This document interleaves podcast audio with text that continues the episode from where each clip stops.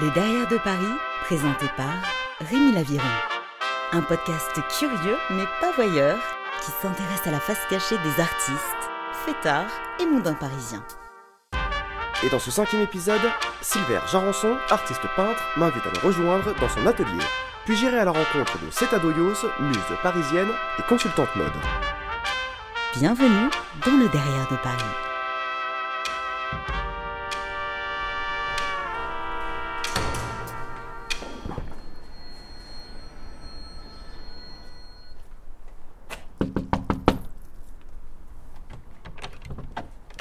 Monsieur Silver Jarançon, Salut. je, je- je ne te dérange pas. Allez, on se fait la bise. C'est permis. Non, non, bah, je t'attendais, écoute, y a pas de souci. T'as Merveilleux. sans difficulté? Très bien, très bien. Bon. Très bel atelier. Ah, Merci beaucoup hein, de m'accueillir euh, dans ton si bel atelier. On va évidemment parler de tes peintures. Euh, retraçons un petit peu ton parcours. Comment alors tu en es arrivé euh, à devenir peintre? Alors effectivement, c'est une question que tout le monde peut un peu se poser, mais comment devient-on peintre? C'est à la fois extrêmement simple extrêmement compliqué. Alors, c'est très simple, qu'il suffit de le décider. Voilà, un jour vous vous levez, vous vous dites euh, maintenant je peins, vous allez acheter des pinceaux et puis c'est parti. Ça c'est pour la version simple. La version compliquée, euh, elle passe en fait euh, par euh, l'Opéra de Paris, où j'étais euh, petit rat de l'Opéra de Paris étant enfant. Ouais. Je suis jamais très à l'aise, enfin... Non, on va pas dire que je suis mal à l'aise, mais c'est c'est un petit peu compliqué comme histoire parce que en réalité, c'est quelque chose maintenant que j'essaie un petit peu de, de dépasser. J'ai commencé donc par être danseur, je me suis blessé à 18 ans. C'est à ce moment-là que m'est venue l'idée euh, de me mettre à peindre et c'était euh, vraiment une forme de remplacement de la danse, la danse qui me manquait. Euh, J'avais euh, des problèmes physiques qui fait que je ne peux toujours pas danser, je pouvais vraiment pas reprendre. Donc il y avait cette espèce de manque à combler. Et à ce moment-là, je me suis dit, alors ça, ça a pris un peu de temps en fait, mais petit à petit, voilà, j'ai eu cette idée de, bah, je pourrais peut-être peindre et peut-être que la peinture, ça peut être une façon de danser autrement. Euh, alors c'est une idée qui a fait son chemin, qui m'a permis de démarrer au début, de faire de premières expositions, de trouver un peu un style en peinture. Donc voilà, il y avait une, une vraie euh, force de démarrage et c'était euh, hyper cohérent dans mon, dans mon esprit. Ça me permettait de retrouver un peu toutes les sensations de la danse que j'avais perdues. Là où ça se complique un tout petit peu, c'est qu'en réalité, ça c'est une histoire qui a 10 ans. Ouais. Je me suis blessé en 2011. Et maintenant, que fait-on? Eh bien, en réalité, maintenant, j'ai un peu le sentiment que je suis peintre sans la danse. Je suis peintre au-delà de la danse. J'ai pas besoin de, de justifier chacune de mes œuvres, chacune de mes expositions euh, par le fait qu'il y a dix ans, je faisais de la danse classique. Ouais. C'est une histoire dont j'ai absolument pas honte. C'est une belle histoire, elle est importante. Mais je pense que maintenant, c'est important de- aussi de regarder ma peinture au-delà de ces questions-là. Sinon, on reste éternellement enfermé dans une espèce de un peu de storytelling, de danseur blessé, qui est certes une belle histoire et j'ai voilà aucun mal à l'évoquer, hein, mais je pense qu'elle a fait son temps. Et maintenant, je pense surtout que ma peinture, euh, elle n'a pas besoin de cette justification permanente euh, Ouais. par la danse. Elle, a- elle vole de ses propres ailes. C'est joliment dit. Euh, tu appelles tes peintures des images en mouvement. Comment définis-tu alors ces mouvements?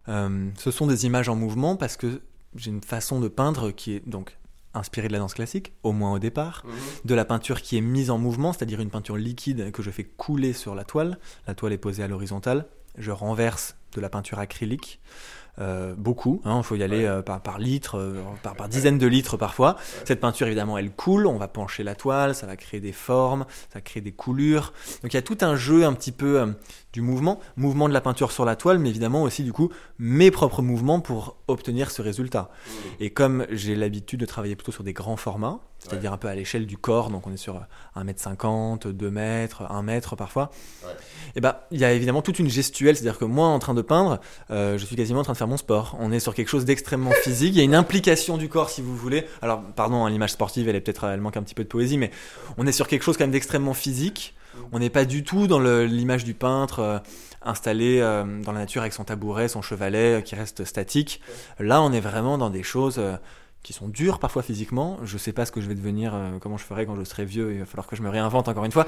Mais voilà, pour l'instant, on est quand même euh, euh, sur des œuvres où, pour vous donner une idée, par exemple, c'est quelque chose de, de très simple, mais ça permet de se rendre compte. quand je peins un grand tableau, le lendemain, j'ai des courbatures. Donc on est vraiment dans cette idée d'une implication du corps et donc voilà, peinture en mouvement à deux niveaux, c'est à la fois mon mouvement et le mouvement de la peinture. L'un et l'autre sont liés évidemment. Tu es dans ces mêmes mouvements aussi euh, dans, dans ta vie, dans ta vie privée, euh, euh, poète, volatile? Oh, j'ai peut-être un petit peu cette image-là effectivement, ou en tout cas c'est l'image que moi-même je me donne. Enfin, je, je me vois effectivement comme quelqu'un euh, d'assez actif. Un peu trop, d'ailleurs, je crois. Euh, mais pour l'instant, ça, ça me va bien comme ça. Mais effectivement, j'ai cette espèce d'incapacité à, à me calmer, en fait, tout simplement. euh, une espèce d'un d'impatience. Alors pendant des années, très jeune, ça passait pour de l'impatience, un peu euh, l'impatience de la jeunesse. On a envie de tout faire, on a envie de tout vivre, on, on veut pas attendre, faut que tout se passe maintenant. Et c'est d'ailleurs un petit peu aussi comme ça que je menais ma carrière de peintre, c'est-à-dire euh, tout de suite, dès la première année, euh, il fallait exposer, il fallait vendre, il fallait se faire connaître, il fallait tout. Voilà, je pouvais pas attendre, c'était tout tout de suite maintenant. Euh, avec évidemment bah, tous les tous les aléas d'un débutant, c'est-à-dire que bah on veut tout tout de suite maintenant, mais on n'a pas tout tout de suite maintenant. Et maintenant que les années passent, bah finalement, je suis dans une démarche euh, évidemment un peu plus réfléchie. On prend un peu de recul, on a quelques habitudes, on sait euh, un petit peu mieux comment faire. Mais il y a toujours quand même une espèce d'énergie permanente. Alors mes amis me disent mais tu te calmes jamais en fait. Et effectivement, je reconnais, je ne me calme jamais. Week-end, semaine, le matin, le soir, l'été, peu importe, je suis toujours en train de peindre. Voilà. Quand, quand on me demande parfois les gens par SMS, euh, salut, tu fais quoi? Bah vous avez déjà la réponse. Je suis en train de travailler. Pourquoi? Une névrose en somme. Absolument, non, non, mais c'est- évidemment ça, c'est-à-dire que de toute façon, euh, si je peins pas, je sais pas quoi faire, donc euh, je préfère peindre, ça permet de combler un peu le vide. Voilà. Tu, tu mets combien de temps à finir une toile? Alors ça, c'est une question, c'est pas facile, alors d'une part parce que c'est très variable d'une toile à l'autre, Ouais. et d'ailleurs, contrairement à ce qu'on pourrait croire, d'une part, c'est pas les plus grandes les plus longues, c'est en général plus difficile de faire des petites œuvres, et d'autre part, c'est pas celles sur lesquelles je passe le plus de temps qui sont les meilleures. En tout cas, à mon avis. Euh, en fait, alors, mm, en gros, euh, on est sur quelques jours de travail. La première couche à l'acrylique doit se faire nécessairement en une journée, parce que la peinture acrylique, c'est une peinture à l'eau, donc elle sèche très vite. Et si vous revenez le lendemain, bah, en fait, elle a déjà figé, et euh, vous n'arrivez plus à la retravailler, elle, elle bouge plus. Donc, euh, nécessairement, ça doit tenir dans une seule journée, enfin, ça doit être fait d'une seule traite, si vous voulez. Après, je réinterviens beaucoup avec de la peinture à l'huile, parfois je ponce, parfois je recouvre, etc. Donc ça s'étale sur quelques, disons, quelques jours. Mais en réalité, il est marquant de constater que bah, c'est souvent les toiles les plus rapides qui sont les plus justes.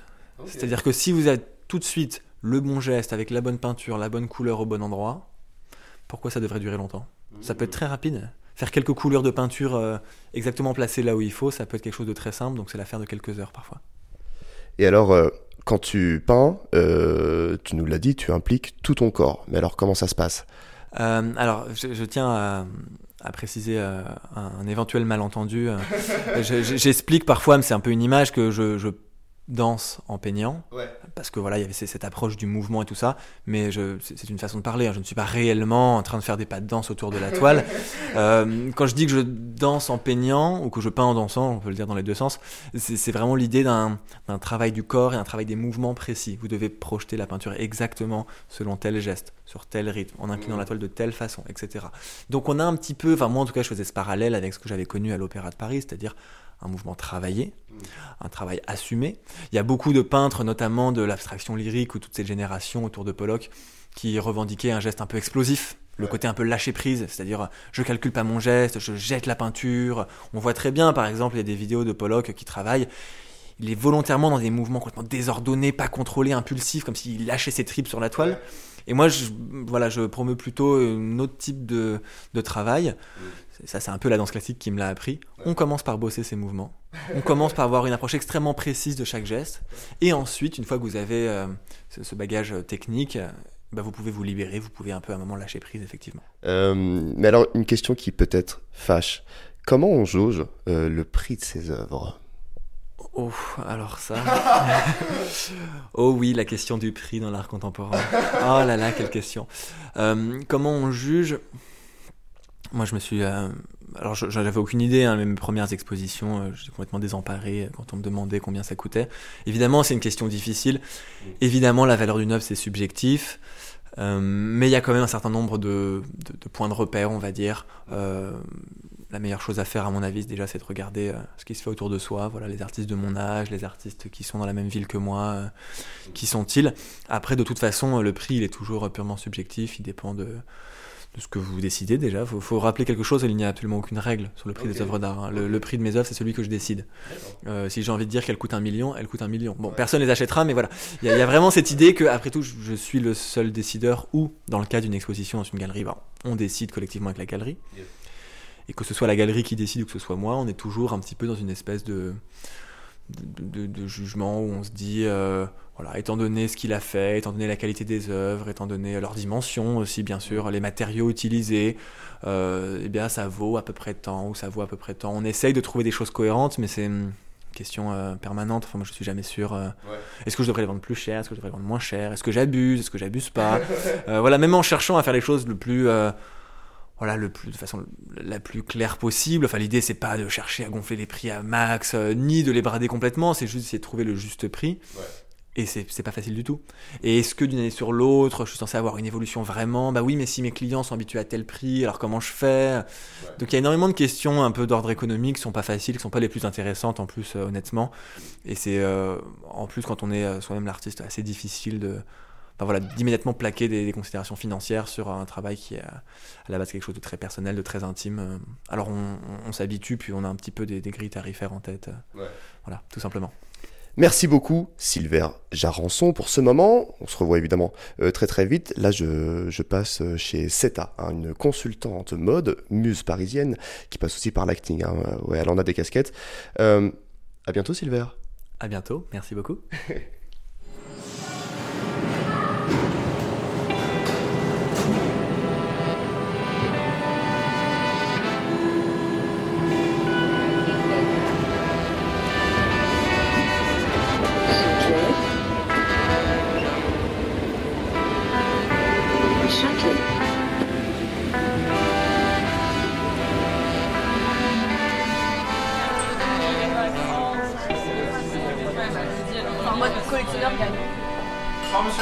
Bonsoir.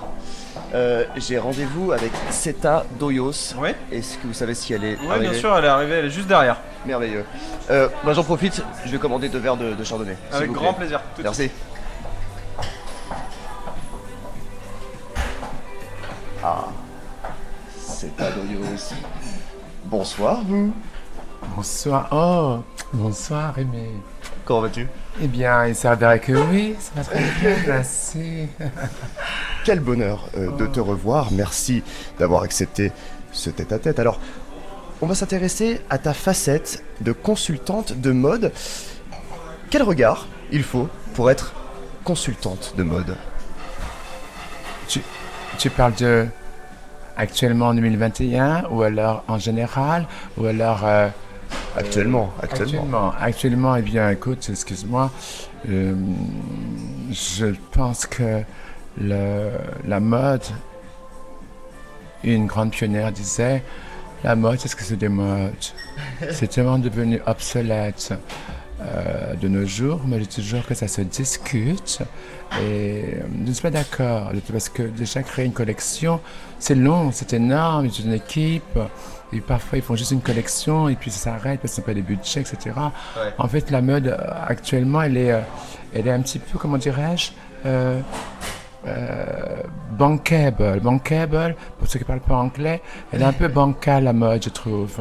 Mais bancale dans un sens pouvoir d'achat, bien sûr, commercial, tout ce qui s'ensuit, euh, plus, plus, faire de l'argent, etc. Et, et voilà. En fait, bon, J'aime la mode, bien sûr, mais qui fait la mode maintenant? Tu peux me répondre, toi? Merci. Ça fait d'ailleurs euh, un petit moment que tu es dans ce métier.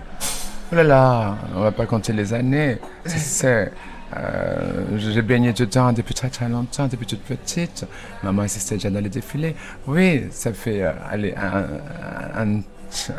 un, parcours un cheminement, oui, un cheminement. Je vais pas donner l'âge exact, enfin le temps exact, parce qu'après ils vont dire, elle c'est peut-être has-been, celle-là, faut qu'elle. Mais non, je tiens, la, je tiens le cap. Ça fait un, certain temps.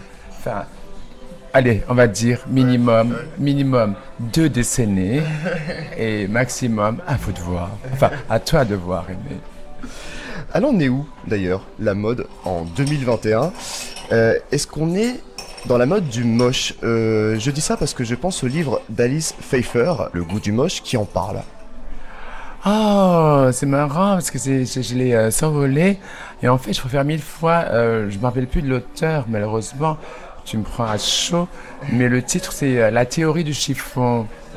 c'était un livre qui m'a vraiment. euh, c'était un petit peu comme dans Hollywood, euh, l'écrivain américain. Et c'était un petit peu tous les, les- la, la face cachée pas de la lune, du tissu, enfin du chiffon. Mais de toute façon, la mode, c'est que du chiffon. Euh, à ce jour, quand je vois euh, Hermès fait des baskets, Dior fait des baskets, S- Saint-Laurent, pas Monsieur Yves, fait des baskets, euh, alors que nous, les baskets, enfin, grand nombre de, mon environnement, pour nous, les baskets, c'est, ça rime avec le sport.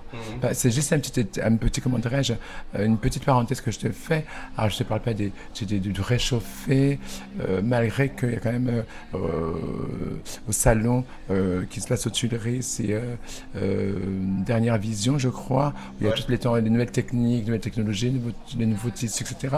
Mais je pense que ces jeunes, bien entendu, avec ce, ce long, ce long, long, long, long, long, long, ces longs mois où le monde s'est arrêté, le monde entier, je, je- je précise, et puis hein, c'est un petit peu baissé euh, le thermomètre de la créativité.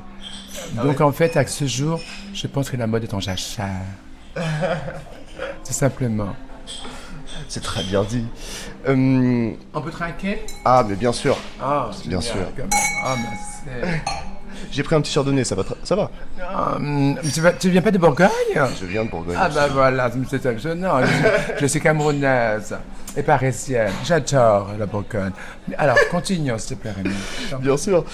On s'est eu au téléphone il y a quelques jours et je repensais euh, aux soirées où on s'est croisés, aux Maxims, aux bains-douches. Tu t'en souviens Ah bah bah bah bah bah bah. Ah bah bah bah bah bah bah bah bah Maxims, euh, Palace, Pantouche, euh, oh là là, bien plus loin, le 7, le Brod, les émates. J'étais un bébé, mon chaton. J'étais un- comme je dis toujours, moi, ce jour, euh, euh, ces endroits qui étaient vraiment, on était des privilégiés tout de même, faut pas le cacher. Le boy, le, le queen, si je peux te balancer toute la kyrielle euh, de ces, de ces, ces lieux saints et maudits. Moi, j'allais à la chasse des étoiles, filantes, euh, rien à voir avec euh, la chanson de Sheila. Comme les rois mages en Galilée. Suivez des cieux, l'étoile du Père. Non, ça vous appelle rien dans la nuit. Au contraire, c'est une mascarade. En fait, je à cela comme les bals vénitiens. La nuit est un bal masqué où tout le monde est acteur et tout le monde est invité. En revanche, attention quand on bat les masques. Tout simplement. Je veux rien avoir avec euh, Mireille Dumas. hein. Mais bon, en fait, euh, elle a un titre tellement euh, général que qu'elle ne s'étonne pas qu'on reprenne sa phrase de son émission Bas les masques. C'est ça la nuit. Battons les masques. Attention surprise. Oh C'est quelque chose. Mais tu sortais, mais je te voyais aussi. Ah, mais tu étais jeune, tu étais petit, tu étais mignon, timide. Oh, peut-être près du galon. Hmm, Rémi, Jacques. Oui, effectivement. Même la nuit, je pense aussi, elle est en reconstruction. Alors, entre la mode en jachère et la nuit en reconstruction, on a du travail. Est-ce que je serai encore là pour voir? J'espère que oui. Tu m'accompagneras, Rémi, j'espère. Avec grand plaisir. D'ailleurs, euh, nous, ça fait euh, un petit moment. Nous, étonnamment, nous, Ça, ça- ça fait un petit moment euh, qu'on s'est pas vu. un petit moment. Mais tu es très, très, très, très limité. Un grand moment. Enfin, long time ago. Il y a très longtemps. Mais de qui tu parles, en fait? Tu sais, je ne suis pas schizophrène. Il y a deux personnes qui vivaient en moi. Il y avait Dexter et Seta Doyos. Alors, de qui tu parles? Qui n'a qui, qui, qui n'a-t-il pas vu depuis très longtemps? À Doyos, évidemment. Elle était en plein, on était laborat- laboratoire, laboratoire, complétude, euh, comment dirais-je, c'était, euh, été, c'était la totale complétude, la, l'adéquation, l'adéquation et de tout ce que j'ai, occulté euh, pendant des années. Ne me demandez pas pourquoi, comme psychiatre, qu'est-ce que je fais là devant toi? Arrête, je suis là, je pars. Donc maintenant, c'est fait, c'est passé. Donc, bien, bien, j'étais dans mon, j'étais dans mon cocon, comme un gentil papillon. Une chenille, quel travail. Et maintenant, j'attends qu'une chose, c'est de voler, voler, voler. Je ne ferai pas 24 heures. En revanche, je glisserai en tant que femme. Certes, même les hommes, le statut d'homme est difficile, mais une femme, comme on dit, l'origine du monde, enfin, sans les traumas et les tracas, et les aléas et, et les rouages, oui, la femme, la femme, mais sans elle, vous les hommes, que ferez-vous? Vous serez carrément assujettis à l'onanisme, non? On est perdu. Non, juste, euh, comment dirais-je, éparpillé. Est-ce qu'on arrive au nos genres? Nos genres, quand je dis nos genres, c'est-à-dire who is who? Pas le botamonda, hein? Who is who, darling? Eh bien voilà, c'est Adoyos. Heureuse, tout simplement. Complète. Plutôt dirais-je, réparée, guérie et soignée. La vie est belle, tout simplement. Un, un dernier mot euh, pour nos auditeurs. Oh, bien. Faites comme moi. Vous serez peut-être pas interviewé, mais en revanche, suivez le derrière de Paris. Surtout, n'ayez pas des oreilles chastes. En revanche, le principal, c'est longue vie au derrière de Paris. Que d'éloges, là, je ne dirais euh, pas mieux. C'était le mot de la fin. Merci, c'est Adoyos. Et c'est aussi la fin de cet épisode. Euh, Et moi, je souhaite beaucoup de bonheur à toi et toute ton équipe et continue à nous écouter. Enfin, moi, c'était déjà fait. En revanche, continue à écouter les derrière de Paris. Ding, ding, ding, ding, ding. à bientôt, les amis.